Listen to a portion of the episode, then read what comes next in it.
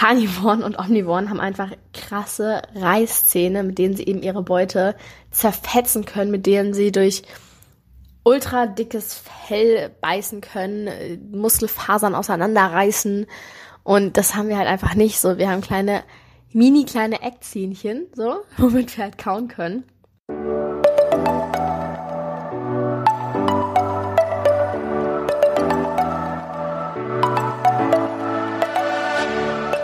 Moin und herzlich willkommen zu einer neuen Folge des Eat Pussy Not Animals Podcast, der Podcast, der dir den Einstieg in die vegane Ernährung erleichtern soll.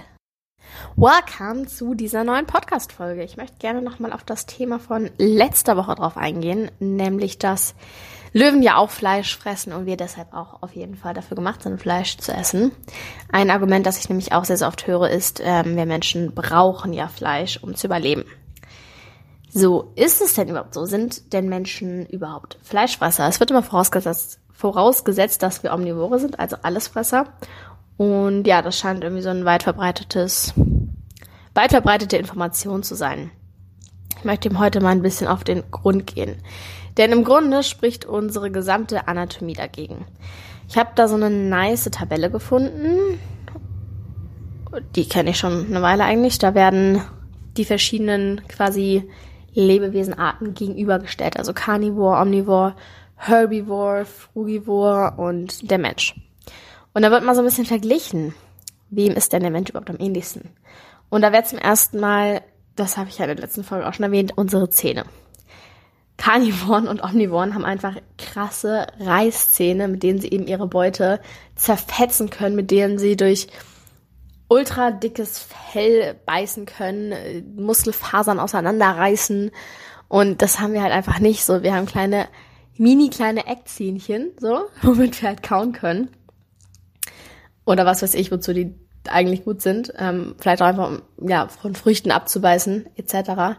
Aber nicht um ein Tier zu reißen, so versuch mal ein Kaninchen zu fangen, kommst du nicht so weit mit dem Fell. Also ähm, kannst du ja gerne mal ausprobieren, mehr Erfahrungsberichte senden glaube nicht, dass das was wird. Äh, aber gleichzeitig haben wir halt auch nicht diese super, super flachen Zähne wie halt ein Esel oder ein Pferd. Also ein Herbivore. Die halt hauptsächlich Kräuter und Gras fressen. Und ähm, genau, unsere Zähne sind halt tatsächlich dem Frugivoren am ähnlichsten. Die sich eben vorwiegend von Früchten, Gemüse und Nüssen ernähren. Dann, um mal beim äh, Mund zu bleiben, können wir halt einfach unseren Kiefer richtig in Malbewegungen bewegen, also zur Seite und rauf und runter. So Karnivore und Omnivore können den eben nur rauf und runter bewegen, einfach um dieses äh, Opfer zu zu zerbeißen, zu verschlingen und wir können halt richtig unsere Nahrung kauen. So kannst du ja an dieser Stelle gerne mal ausprobieren, deinen Kiefer seitlich zu bewegen. Ähm, funktioniert auf jeden Fall und dadurch können wir halt unsere Nahrung richtig zerkleinern was eben diese anderen Tiere nicht können. Um dann mal im Körper ein bisschen weiter runterzugehen, ist einfach unser Magen-Darm-Trakt, der eben wesentlich länger ist als der eines Fleischfressers, weil wir eben ähm, kein, kein Fleisch eigentlich konsumieren sollten. Denn bei bestimmten Individuen kann es dann sogar dazu kommen, dass das im Magen-Darm-Trakt anfängt zu faulen, weil der halt so lang ist. Das kann halt ähm, extrem gefährlich und tödlich sein für einen Menschen. Und ähm, ist halt einfach dadurch, dass er länger ist als der eines Fleischfressers, nicht dafür ausgelegt. Zudem ist er allerdings auch zu kurz, als dass er Gräser oder ähnliches verdauen könnte. Also wir können Gräser und ähnliches nicht so einfach verdauen wie jetzt ein Esel. Und unser Magen ist auch ähm, kleiner als der eines Fleischfressers und bildet vergleichsweise wenig Salzsäure und Pepsine, weil er eben kein rohes Fleisch, Knochen und Muskeln verdauen muss. Abschließend kann man noch sagen, dass der Darm bei zum Beispiel einer Katze kurz und glatt ist und bei einem Menschen dagegen lang und so sozusagen Kammern hat. Einfach, dass das Fleisch halt bei Karnivoren schnell durchflutscht, nicht dafür gemacht ist, im Magen-Darm-Trakt lange zu bleiben und bei uns ähm, würden halt Fäulnisprozesse entstehen, die halt tödlich sein können. Und ähm, dazu auch einmal, das hat natürlich zur Folge, dass diese ganzen schädlichen Sachen vom Fleisch gar nicht in den Körper des Karnivoren aufgenommen werden, weil das halt viel zu schnell dadurch flutscht und er somit nur das Gute dem Ganzen entnimmt.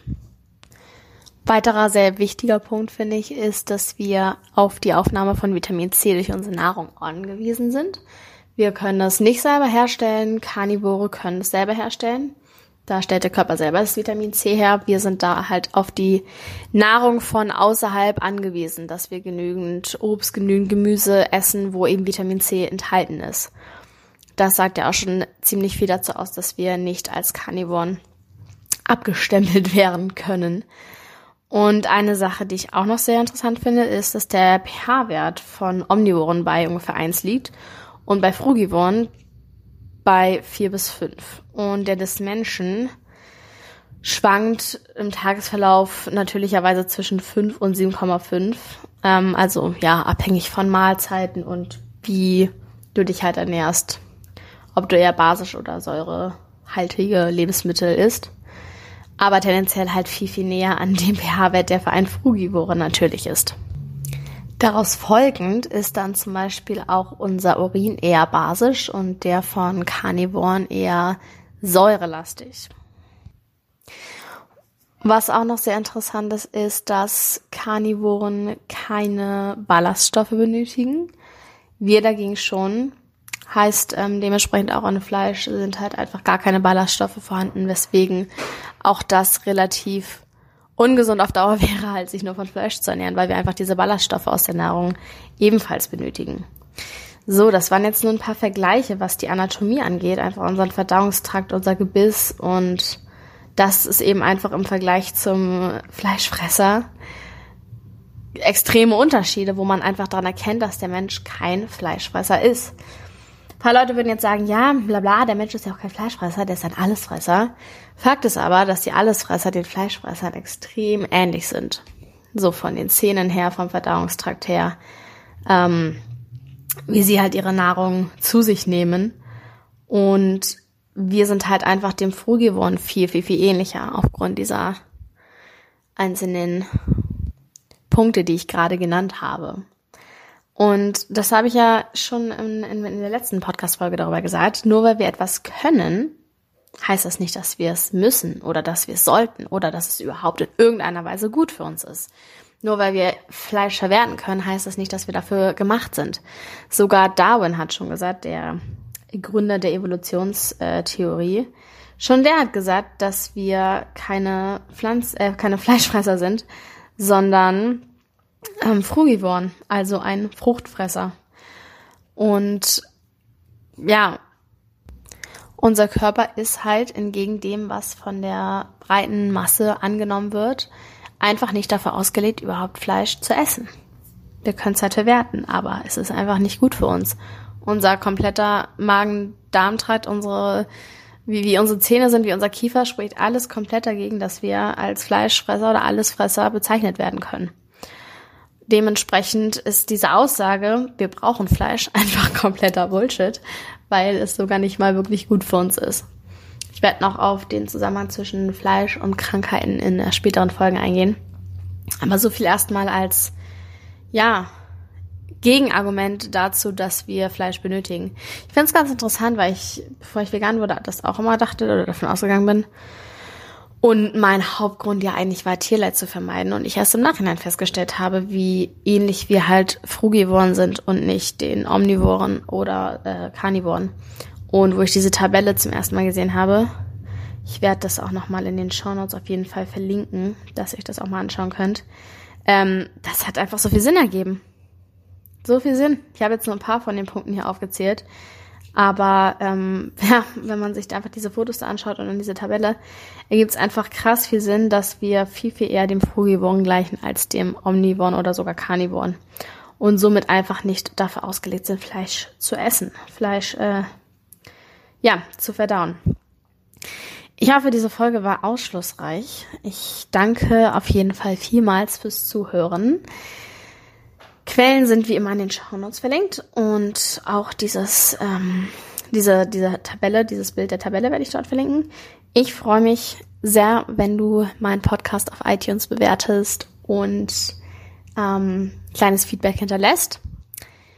Schreib mir gerne mal auf Instagram, was du dazu denkst und ähm, ob du diesen Vergleich schon vorher kanntest, würde mich mega interessieren. Und dann wünsche ich dir auf jeden Fall noch einen wunderschönen Tag. Wir hören uns in der nächsten Folge.